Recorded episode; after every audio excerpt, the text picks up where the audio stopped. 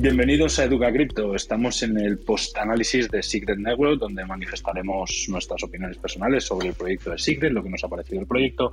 Así que bienvenidos a todos y os invitamos a quedaros un ratito con nosotros. Empezamos. Bueno, gente, todo vuestro. Yo, no, yo lo que veo es, bueno, que se crean una comunidad, utilizan tecnologías, va un poco a remolque de todo lo que está de moda, ¿no? NFTs, privacidad, utilizando pues todos los nombres. Muy ordenado todo, tiene de todo, ¿no? Tienen Discord, Telegram, Twitter, tienen white paper, green paper, como ha dicho Emilio. Eh, todo muy escrito, muy detallado, un explorer, transacciones, utilizan un token para pagar las fees, es inflacionario, que es pues al fin y al cabo, eh, si lo que aquí gusta un poco es ver la posibilidad que tiene ese token, pues es un token que si la red se utiliza, si hay interés por utilizarla y funciona bien y da el servicio que pretende, pues el token tendrá un cierto valor para aquellos que quieran utilizar la red nativa. ¿Qué nos encontramos aquí como casi todos los proyectos, Garchot? Que una cosa es el token que se utilice para especular en los exchanges y otra cosa es el que lo utilice de manera nativa. Entonces el que utiliza de manera nativa probablemente lo compre en un exchange y se lo lleve a la red de la Secret Network, ¿no? Para utilizarlo, pues yo qué sé, hemos visto que hay proyectos, he visto que ahora hay proyectos de salas de póker, quieren crear un sistema aleatorio, etcétera, con lo cual probablemente, pues si la gente quiere jugar ahí, pues tendrá que pagar fees. Eh, pero no es mucho más que eso, que un proyecto pues eso, de, utilizar tecnología que está muy de moda ahora y frases de moda y tal, ¿no? Y el éxito dependerá de lo bien que lo hagan o que alguien traiga un proyecto muy interesante que eh, se, digamos, gane la atención de mucha gente eh, a nivel mundial, de todas partes del mundo y el aumento de las fees, pues digamos que aumente el precio del token, que al ser inflacionario puede ser diluido de manera eh, sigilosa, ¿no? Sin que nos demos cuenta. O sea, quiere decir que ellos podrían emitir más. No ha quedado claro, yo lo he buscado y no lo he encontrado, cuál es el mecanismo de creación de los nuevos tokens, ¿no? Pero está claro que es inflacionario. A lo mejor habría que leer más en profundidad y al que le haya gustado esto, pues que haga ese estudio, ¿no? A mí, pues eso, me parece interesante como proyecto, pero nada más. Ellos hablan de supply siempre total. A mí la duda que me queda es cuando lleguen a supply total, ¿qué pasará? Es decir, con un 15% de inflación. Pero una cosa es que haga total, que ellos hayan estipulado, y otra cosa es que esté eh, por código eh, limitada la cantidad total que va a existir siempre, pero que no, se, no pueden permitírselo por la estructura de que son fees para participar en la red. Siempre tendrán que tener más si hay más demanda, ¿no? Pienso, no lo sé. Es que a mí lo único que se me ocurre es que quiten el staking. Eh, o sea, que me refiero a que bajen las recompensas que es otro que es otro tema, Emilio. El problema de todas estas eh, temas de validadores que tienen que poner en stake, entonces tú tienes que o sea, y encima ahora está dando también como becas, ¿no? Para proyectos, tienen ahí tal, ¿no? Y tienen que votar y gobernanza. Es el tema de las proof of stake, al fin y al cabo, ¿no? O sea, tú participas en la red o decides ser validador de la red y llevarte, digamos, los rendimientos. Ese debate lo tienes en Bitcoin. El día que se mine el Bitcoin 21 millones, ¿qué va a pasar con los mineros? ¿Me explicó? ¿Entiendes? Con las, con las transacciones. Es decir, yo creo que es completamente distinto. Pero bueno, yo, yo sé que tú lo ves así, pero no tiene nada que ver. Pero bueno. Quiero decir que la idea de que sea inflacionario, Bitcoin es inflacionario también. Yo siempre lo he dicho aquí cuando lo he estudiado más a fondo, ¿no? Es inflacionario, pero lentamente y programado hasta el año 2140, ¿no? Pero para la distribución y la acuñación de todas las cantidades que va a haber disponibles al final. Luego la intención es mantener la red de transacciones y no tiene por qué haber más incentivos. O sea, los incentivos es una cosa que vivimos ahora para fortalecer la red. Posteriormente el incentivo será mantener la red segura y con las, las fees y el hecho de que la gente pues tendrá. Pero bueno, que estamos hablando de ciento y tantos años. No, no que, escúchame, me refiero, por compararlo con algo que hablábamos en su momento. Yo a mí me queda la duda eso de cuando lleguen al supply total, que, que necesitarán? Es la mayor No hace falta, porque lo importante será mantener la red segura. Quiero decir, igual que tú ahora tienes la red eléctrica. Digo secret. Ah, es secret. Ah, vale, vale. Antonio, llevamos 85 minutos de podcast y todavía no he escuchado una cuña. Hoy no, va, hoy no te la voy a hacer. pero no, no, no. Pero te has pegado una frenada en seco. no, no quiero para que no me digas siempre que meto la cuña. pues... al acabar. Pero hoy te invito yo, joder, hoy, es, hoy te invito yo, digo.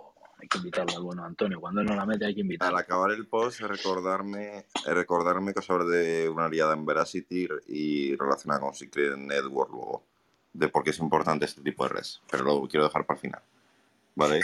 pero Milo, el tema de que todas estas redes y proyectos es interesantísimo para el mundillo, digamos, del que estamos hablando, ¿no? Pero que es porque se, digamos, un poco elegir en, eh, como facilitadores de otras cosas, ¿no? Pues eh, proyectos que ellos están presentando ahora, proyectos que tengan ya consolidados, y el poder utilizar esto como medida de privacidad para de alguna manera ofuscar las transacciones y todo eso. O sea, digamos, ellos facilitan, son facilitadores de otras cosas, pero, pero a mí lo que no me gusta de estos proyectos, pues eso, que al final van un poco a remolque de todas las cosas que tienen mucha repercusión hoy en día, ¿no? NFTs, eh, privacidad. Entonces intentan, intentan, utilizar toda esa terminología para atraer más comunidad y lo han conseguido, ¿no? Hemos visto que tienen bastante comunidad. Antonio, tiene toda la razón. O sea, esto... Eh, mira, estos días hablando con una persona que yo respeto mucho en el ámbito del desarrollo y hablábamos un poco, me preguntaba un poco por lo sucedido en Terra y Luna y todo esto y divagábamos él y yo un poco acerca de, este mundillo.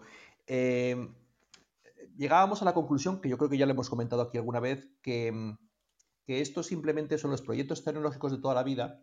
Toda la vida hemos, los, que nos dedicamos a la, informática, a la computación, a la tecnología, al desarrollo de software, hacíamos este tipo de historias. Lo que pasa es que antes necesitábamos de rondas de, inversiones, inversores profesionales, que eran los que soltaban la pasta para ahora poder contratar a los programadores y poder desarrollar nuestras ideas. Actualmente con este tipo de, proyectos ya no es así. Ahora, sueltas unos tokens, la gente los compra y ya te ha pagado el desarrollo y, tu idea. En realidad lo que te están pagando es tu portafolio, que es lo que la gente a veces no sabe. Cuando los desarrolladores eh, hacíamos este tipo de historias, eh, lo que muchas veces estaba haciendo era un portafolio, es decir, estaba eh, creando una, carta de presentación para que luego una gran empresa me comprara. Eso era lo más usual. O sea, tú tenías una gran idea, la desarrollabas, buscabas inversionistas, estos veían la idea, les molaba, te daban pasta, contrataban más programadores y ahora con eso generabas un portafolio que luego ibas enseñando a diferentes empresas tipo Microsoft, Apple, las gordas. Y estos te compraban. Si era muy buena, te compraban. El inversionista, encantado de la vida, se llevaba unos cuantos ceros y, tú eras absorbido por una mega empresa para, pagar, para primero, mm, ganar un montón de pasta en ese momento y trabajar allí y, ponerte la cuñita que tú has hecho fundador CEO de esta empresa que a su vez fue comprada por eh, Microsoft, por ejemplo. Esto ha cambiado, esto ya no es así. Ahora, mm, personas de todo el mundo que no tienen en muchas ocasiones ni idea de lo que están haciendo, porque alguien les ha aconsejado, les recomiendan escuchar una sala en Clubhouse, compran un token eh, que se llama Secret Network y que no es más que el mismo portafolio de antes. La diferencia es que ahora esta gente está buscando que el día de mañana alguien les compre estas ideas que tienen. Tú se las estás pagando el desarrollo, tú les estás pagando el testeo, pero luego ellos son los que van a hacer negocio con esas ideas que están desarrollando. Posiblemente el token nunca va a salir beneficiado. Tú dices, soy el inversor. No lo sé, el caso Terra Luna no lo pone de manifiesto de forma muy sencilla en los últimos, en los últimos días. Al inversor les da igual. Si hace falta, porque su proyecto así lo necesita, se van para atrás y empiezan donde les da la gana. Y ponen las recompensas o el intercambio que quieran ellos. El inversor les da absolutamente igual. A un inversor, a aquella persona que compra los tokens. Ellos lo que quieren es seguir teniendo su chapita de que han sido los CEOs los que han realizado tal proyecto, para el día de mañana tener su carta de presentación, su portafolio, para tener un gran, contrato o vender sus propuestas a grandes multinacionales que les van a pagar un pastizal de por vida. Entonces, con esto quiero decir que este es un gran proyecto, seguramente tendrá mucho futuro, yo no digo que no, como tecnología. La verdad que la tecnología que proponen en muchos casos es muy es innovadora, es interesante, es diferencial, eh, pero que de ahí el token vaya a hacer algo, mm, no lo sé. Lo dudas. Tú, Chisco, ¿qué te llamó la atención del proyecto a la hora de decir quiero invertir en él? ¿Qué es lo que le vistes? ¿O que Matt Crypto hablaba de él? ¿O qué le vistes? Pues, a ver, por el tema, si nos ponemos al tema de meter un dinero en un proyecto, en el modo especulación, si proyectos como este, como el de Algorand, como el de Rose, ya no digo que nos van a hacer millonarios, pero sí que veo que serán los que primeros entren en el tema de instituciones, que son los que van a usar por el tema de privacidad y de usabilidad para ellos. Si, un proyecto va a entrar antes, al mercado será para lo que esta gente usen que, cualquier otro.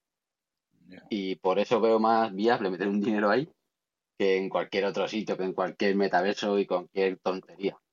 Interesante. Era por ver un poco a ver qué te llamó la atención a la hora de decir me gusta el proyecto. Sí, al final yo lo veo más es como un proyecto parecido a Desde luego la tecnología que proponen.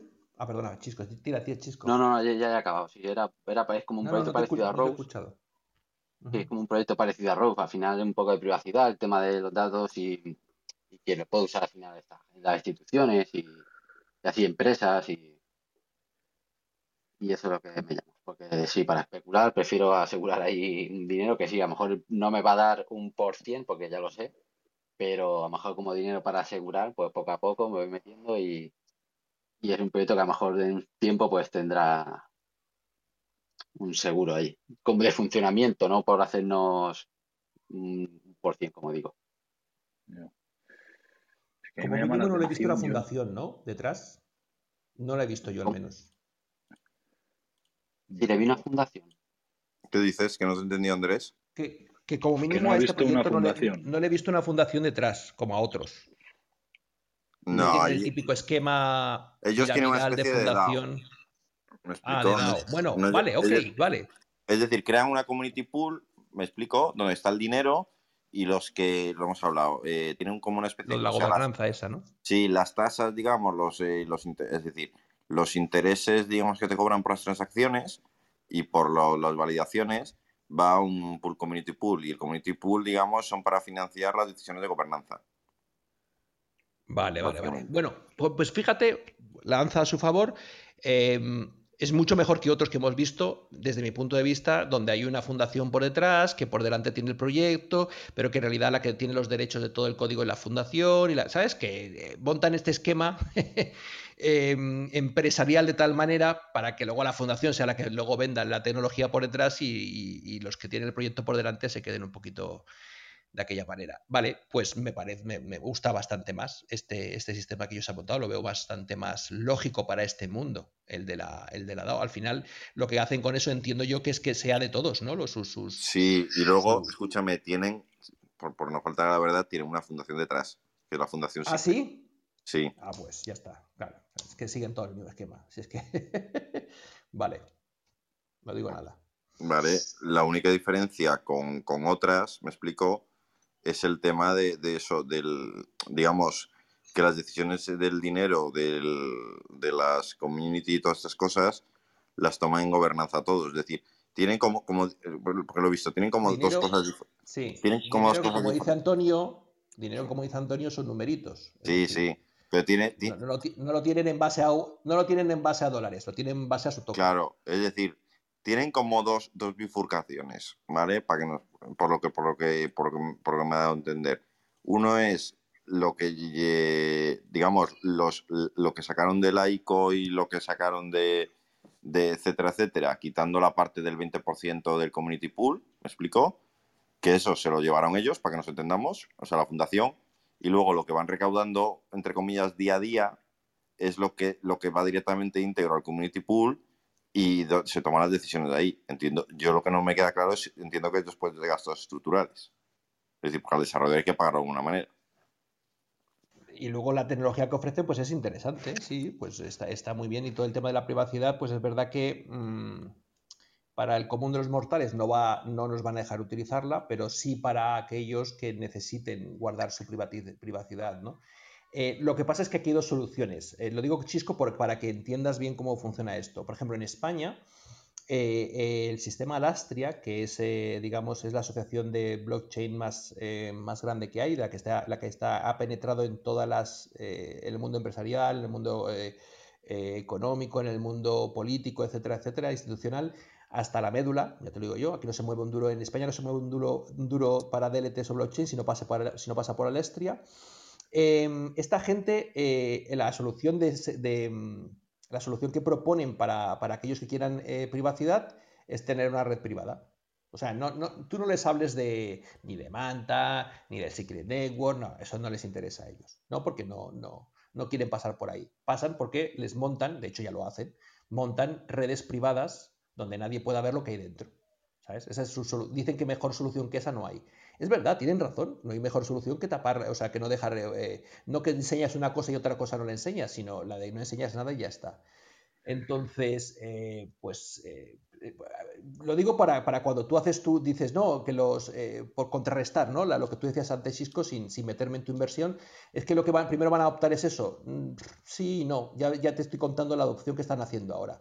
La Comunidad de Madrid, que ha puesto un nodo de la Astria, por, poner, ponerte el último, uno de los últimos ejemplos que puedes buscar de los últimos meses, eh, es un nodo que es privado, es una blockchain privada, no es pública, nadie puede entrar, nadie puede ver. Aquí tuvimos a la gente de Code Contract que también utilizan sistemas Alastria, que ellos tienen su red privada y por eso nadie puede entrar ahí. 7, 8, 10, 15 nodos los que sean para crear una red para ellos privada donde nadie entra y ya está, no hay más. Si es que no necesitan de más para, para ser privados. Eh, Garcho, ¿dónde tiene A ver, yo, yo, yo por, por, por tener un poco de ideas y por dar ya mi opinión definitiva, a ver, yo sigo pensando lo mismo. Es decir, a mí de lo que he visto, es decir, vale, juegos NFTs me parece muy bien, eh, CNFT, etcétera, etcétera, etcétera. Yo de, de las de, de las soluciones de desarrollos que he visto, hay uno que, bueno, que, a ver, que sería el almacenamiento en la nube, a ver qué sale de ahí, porque está en una fase muy inicial. Pero a mí el que, el que me ha gustado es el de la mensajería. La verdad, de las apps y tal, ese tipo de desarrollos, sobre todo porque lo tiene enfocado en tema de institucional, tema empresarial y demás. Es decir, si aprovechas esta red, la parte que tiene de privacidad, de, de mensajes encriptados, las claves, guardarlo en blockchain y demás, si tirase hacia ahí, yo me parece, me parece una red que puede tener futuro si viene y intenta hacer más de lo mismo para generar comunidad, se va a quedar, pues, eh, yo qué sé, por deciros otra red. Emilio, eso, es una aplicación, una para una red. Ya, ya, ya lo sé, pero Andrés, me refiero, si ellos tirasen hacia un ecosistema enfocado en, o que te digo, privacidad de datos en sí, no, no un poquito de todo, es decir, no unos juegos NFTs, no unos NFTs, no unos OTCs, ¿me explico? Es decir, hacia, hacia comunicaciones cifradas, yo le, puedo ver futuro. Es decir, y si, da un poco de todo, puede ser como, por decirte una red al azar que está en el puesto 500-600, como Cocos, por ejemplo, que no conocen casi nadie. Fíjate que yo te voy a decir lo que ha mencionado antes Antonio, lo de intentar encontrar un sistema seguro y privado de aleatoriedad, eso sí que me parecería un puntazo. ¿Ves? Eso, hoy en día, vamos, te digo yo que eso está súper reclamado. Y, las empresas, bueno, y mucha gente pagaría millones por un sistema así. Si logran hacerlo, solo con eso, una red entera valdría, ya te digo yo. Porque no hay nada más difícil, aunque la gente no lo crea, que, crear aleatoriedad. Lo aleatorio es súper difícil de crear, muy difícil.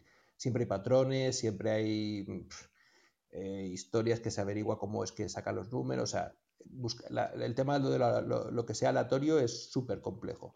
Y si, logran que además sea eh, semi-privado o privado completamente, ostras, ahí, ahí tendrían un punto, un punto muy bueno a su favor, tecnológicamente hablando.